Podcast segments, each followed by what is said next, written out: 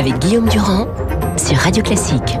Alors là, la, la, vidéo de ce jeune homme, moi je ne veux pas qu'on qu mente un fait divers, mais qu'on parle avec un philosophe de la violence. Parce que la violence, est-ce qu'elle a un motif ou est-ce que c'est quelque chose finalement, euh, comme l'a montré, euh, il n'est pas philosophe, mais dans son film Stanley Kubrick, Orange Mécanique, quelque chose de consubstantiel à l'humanité C'est une histoire de bande, c'est une histoire euh, de manque de, de réplique pénale, on est d'accord. Mais fondamentalement, euh, l'origine de la violence, c'est quoi pour un philosophe? Il y a des gens qui disent que c'est la peur. Je n'y ai jamais cru. Et je pense que nous sommes foncièrement des êtres capables d'agressivité et même de haine. C'est la grande différence avec les animaux et nous. Moi, j'ai des chats, j'ai toujours adoré les chats. J'ai, comme j'aime bien aussi les petits oiseaux, les petits lapins et les souris, j'ai toujours protégé les, les, bestioles que mes chats attrapaient. Mais je n'ai jamais pensé que les chats euh, faisaient du mal par plaisir. Bon, ce sont des chasseurs, ce sont des félins. L'être humain, malheureusement, il est capable de prendre le mal comme projet. C'est ce qu'on appelle le démoniaque. C'est pour ça qu'on a inventé le diable.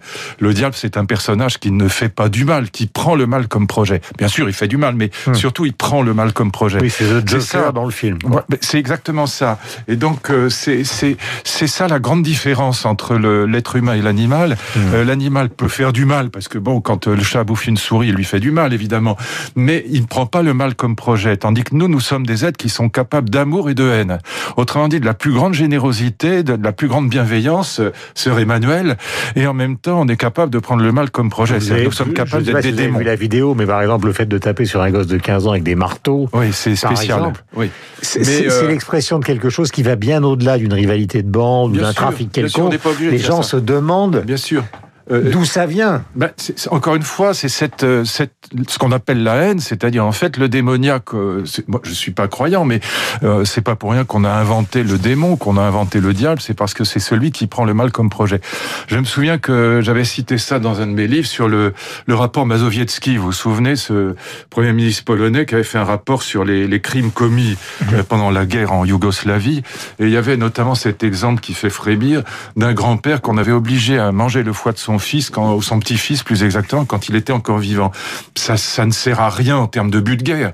C'est uniquement du démoniaque, c'est uniquement de la méchanceté au sens mmh. théologique du terme. C'est le fait, encore une fois, de, de viser le mal comme tel. Et là, euh, cette violence-là, elle nous fait peur parce que c'est une image de la haine. Maintenant, euh, je commande pas cette actualité puisqu'on ne sait, on ne sait absolument rien de ce qui s'est passé. Ouais. À chaque fois, on apprend des choses après qui sont, euh, qui, qui corrigent ce qu'on a, ce qu'on a pensé au départ. Donc, je, je, je m'en méfie. Mais là où vous vous avez raison, c'est que de toute façon, cette violence-là, taper avec un marteau pour faire vraiment du mal, euh, c'est quelque chose qui est, je dirais, superflu rationnellement, si je puis dire. Mmh. Vous voyez ce que je veux dire? C'est, on n'a pas besoin de faire ça, sauf justement quand on est dans cette haine, cette dans violence, ce démoniaque. Est-ce qu'elle est, est-ce qu'elle est l'opposé de la civilisation, ou est-ce qu'il y a des civilisations oui. euh, qui produisent de la violence non. et qui ne se gênent pas de le faire?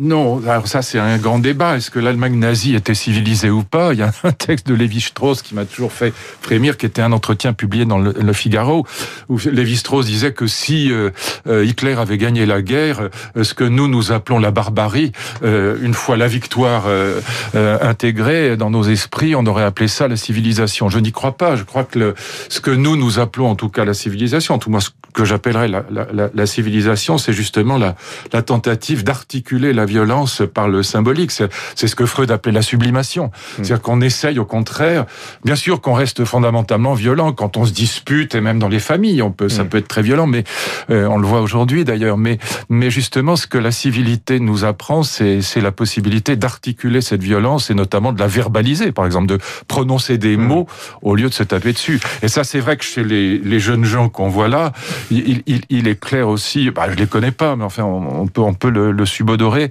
que le fait de peu verbaliser est aussi euh, euh, un, ça facilite le passage à l'acte. Donc c'est un échec de l'école totale. Ben, l'école, non, des familles, d'abord et avant De l'école et des familles. Ben, surtout des familles, parce que l'éducation morale, c'est beaucoup plus les familles que l'école. Il faut pas demander aux profs de faire le travail des parents. Les profs sont là pour transmettre un savoir, ils sont pas là pour éduquer les enfants. Ils sont là pour les instruire, c'est pas la même chose. Donc c'est plus un échec des familles qu'un échec de l'école.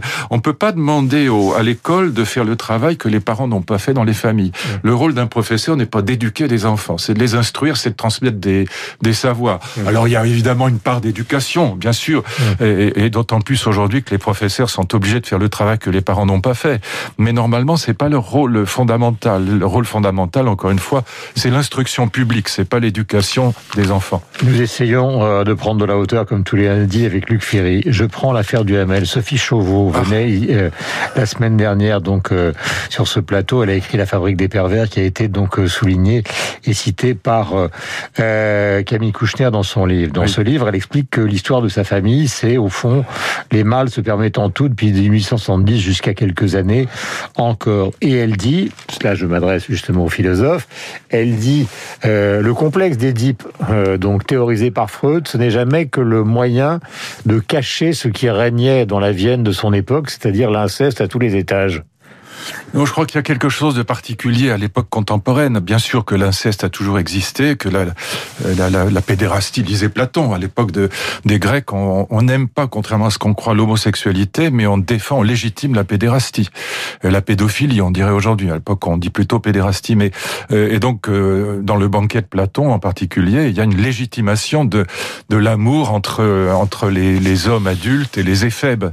Mm. En revanche, l'homosexualité n'est pas très bien vue, contrairement à ce qu'on croit aujourd'hui, on se trompe sur, le, sur les Grecs. Mais, mais ce qui se passe en mai 68, dans les années 60, d'une manière générale, et là je vous renvoie à un livre euh, qui est, qui est fascinant d'une certaine manière, dans, dans, dans quelque chose d'assez immonde, qui est le, le, livre de René Scherrer et Guy Game qui s'appelle co-iré, ce qui en latin co-iré, comme vous le savez, veut dire aller ensemble. Mhm. Et ça donne coït à la première, à la troisième personne du, du singulier. C'est un livre effrayant parce que c'est un livre qui est, qui est, qui est bourré d'images de, d'enfants nus et qui explique. Donc, je rappelle que René Scherer était un des fondateurs de l'université de Vincennes, qu'il était soutenu à fond par Deleuze, par Châtelet, par euh, euh, Gattari, par toute la, la, bande de la pensée 68. Et donc, ce livre explique. Alors, il y a un petit moment marxiste que l'enfant n'est pas la propriété privée des parents et qu'on a le droit au rapt, on a le droit d'enlever les enfants pour leur apprendre ce que l'éducation bourgeoise leur refuse, c'est-à-dire la sexualité. Et donc, euh, Scherer a cette phrase qui est incroyable. Il dit l'éducation actuelle n'est pas perverse parce qu'elle refuse la pédérastie, parce qu'elle, euh, elle, elle, elle, elle, comment dire, elle n'est pas perverse parce qu'elle, euh, elle, elle permettrait la pédérastie, mais elle est perverse parce qu'elle refuse la pédérastie. Hmm. La phrase est exacte. Hein. Hmm. Et donc il y a ça euh, derrière les pétitions qui sont signées dans les années 70 par les uns et les autres pour défendre la pédophilie avec cette idée qu'ils prennent à Freud, mais en déformant complètement la pensée de Freud, qui est que puisqu'il y a une sexualité infantile, il est du devoir des adultes d'éveiller cette sexualité. Et dans, dans la pensée 68, tout le monde pense comme ça. Enfin, ou presque. Oui, j'apporte un complément, Luc, à, à ce que vous dites. Euh, il y a le mouvement intellectuel que vous décrivez, oui. mais euh, ce qu'on a vu ces derniers temps, c'est qu'on a réexhumé euh, cette émission un peu mythique oui, des années les dossiers de l'écran, oui, qui n'était pas ça, ça la bio. Et on voit que c'est plus du tout là euh, les intellectuels qui parlent de ça. Non, mais les... c'est des participants au dossier de l'écran qui sont sur la même ligne. Mais bien sûr, mais parce que euh, les participants au enfin, dossier pas tous, hein. Pas Certains tous. participants au dossier. Mais ce sont des intellectuels. Ils sont influencés par cette atmosphère, disons 68 ans. Alors il y a des gens qui veulent dédouaner absolument 68. Euh, euh, mon ami Michel Vievorka dit mais non, c'est pas. Mais il y avait aussi ça dans 68 68. Et il y avait, il y avait cette, cette idée que au fond ces intellectuels défendent et puis c'est pas n'importe qui c'est Deleuze c'est Foucault c'est Châtelet c'est c'est pas c'est Scherer c'est et puis beaucoup d'autres bon et donc ils défendent cette idée que encore une fois puisqu'il y a une sexualité infantile et que Freud l'a découverte il est du devoir de l'éveiller voilà et beaucoup de gens dans ce dans ces milieux euh, pensent comme ça à l'époque et donc il y a au fond la pédérastie retrouve les lettres de noblesse intellectuelle qu'elle avait perdues euh, depuis Platon et ça aussi ça a compté donc euh, encore une fois je minimise pas le fait que euh, donc, ça a, a, toujours existé, mais en même temps, a, il y avait un moment de folie. Quoi. changé de morale. Ah ben complètement. Euh, mais souvenez-vous de Denise Bombardier critiquant euh, critiquant Masnev justement chez chez Apostrophe et elle se fait incendier le, le lendemain. Et donc euh, aujourd'hui, on est complètement passé de l'autre côté. Donc euh, on a un regard qui est totalement différent euh, sur cette, à juste titre évidemment sur cette question. Mais à l'époque, il faut, faut se souvenir que dénoncer la pédophilie était plus plus dangereux que d'en faire l'apologie. euh, question concernant le confinement. Alors on change totalement de sujet, mais il était important de parler d'autres sujets que ceux qu'on traite évidemment euh, au long des, des journaux. Bon, c'est devenu euh, extrêmement compliqué. On va pas revenir à ce qui s'est passé au début, c'est en fait une fermeture totale de la nouvelle société pour empêcher le virus de progresser. Ce sera plutôt quelque chose qui va ressembler à ce qui se passait avant. Mais je voudrais vous poser, à vous qui avez été ministre de l'Éducation, une question qui est importante en termes de variants. C'est la question de l'école. Est-ce qu'un confinement disons un peu plus souple que celui qu'on a connu, a un sens si on laisse les écoles ouvertes dans la mesure où on nous explique, moi je suis pas médecin, je restais très très modeste, on nous explique que justement la différence entre ce qui se passait au début et ce qui se passe maintenant, c'est que le variant peut toucher les enfants. Donc ça paraît très logique de fermer. Les... Ça C'est une question. Hein. Ça paraît très logique de fermer les écoles, même si c'est une catastrophe économique, puisque ça les touche. Alors, écoutez, moi, je, ne sais pas si le, variant, euh, ce fameux variant dit anglais, ça me fait rire qu'on l'appelle variant anglais quand, quand Trump parlait du, du, du, virus chinois, tout le monde lui tombait dessus. Maintenant, on parle à tour de bras du variant anglais. D'ailleurs, vous avez fait une petite mise au point là-dessus à juste titre. Il n'est pas anglais. C'est simplement un variant qui vient d'Angleterre. En fait. oui. Quand c'est pas quand c'est pas traité, ça fait une marmite. voilà. Il faut faire une distinction, à mon avis, fondamentale, mais il faudrait la développer davantage entre l'école primaire et puis le lycée et le collège. C'est pas la même chose. On sait depuis toujours, depuis le début de la maladie, que les, les, adolescents sont aussi contagieux, aussi contaminants euh, que les adultes. À partir de 14-15 ans, ils sont comme des adultes. Mmh. Donc euh, là, il y a une vraie légitimité à fermer les collèges et les, les lycées.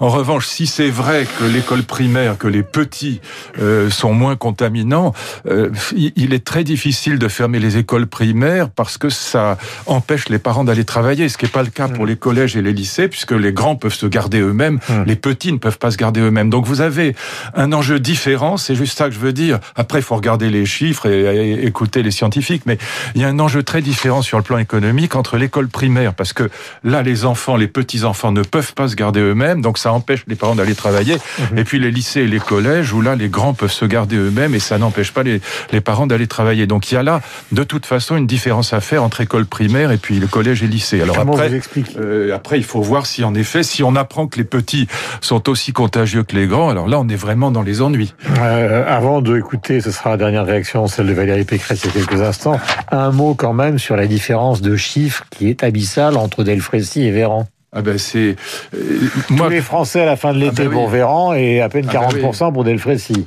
Oui, alors là, moi, quand j'ai entendu Véran, je suis tombé des nues et j'étais prêt à l'applaudir quand il a dit, bah, sauf qu'il n'y a pas 70 millions de Français, mais enfin peu importe, quand il a dit que 70 millions de Français seraient vaccinés fin août, euh, je, me suis dit, bon, bah, il il peut pas dire n'importe quoi, c'est quand même le ministre de la Santé, il annonce une nouvelle qui est formidable, parce que là, on va, euh, plus qu'on a, c'est bien au-delà de ce qui est nécessaire pour obtenir l'immunité collective. L'immunité collective, il suffirait d'avoir 40 ou 50 millions de Français vaccinés, et donc, euh, je je dis c'est formidable. Et puis maintenant, j'entendais le Frécy qui dit exactement le contraire.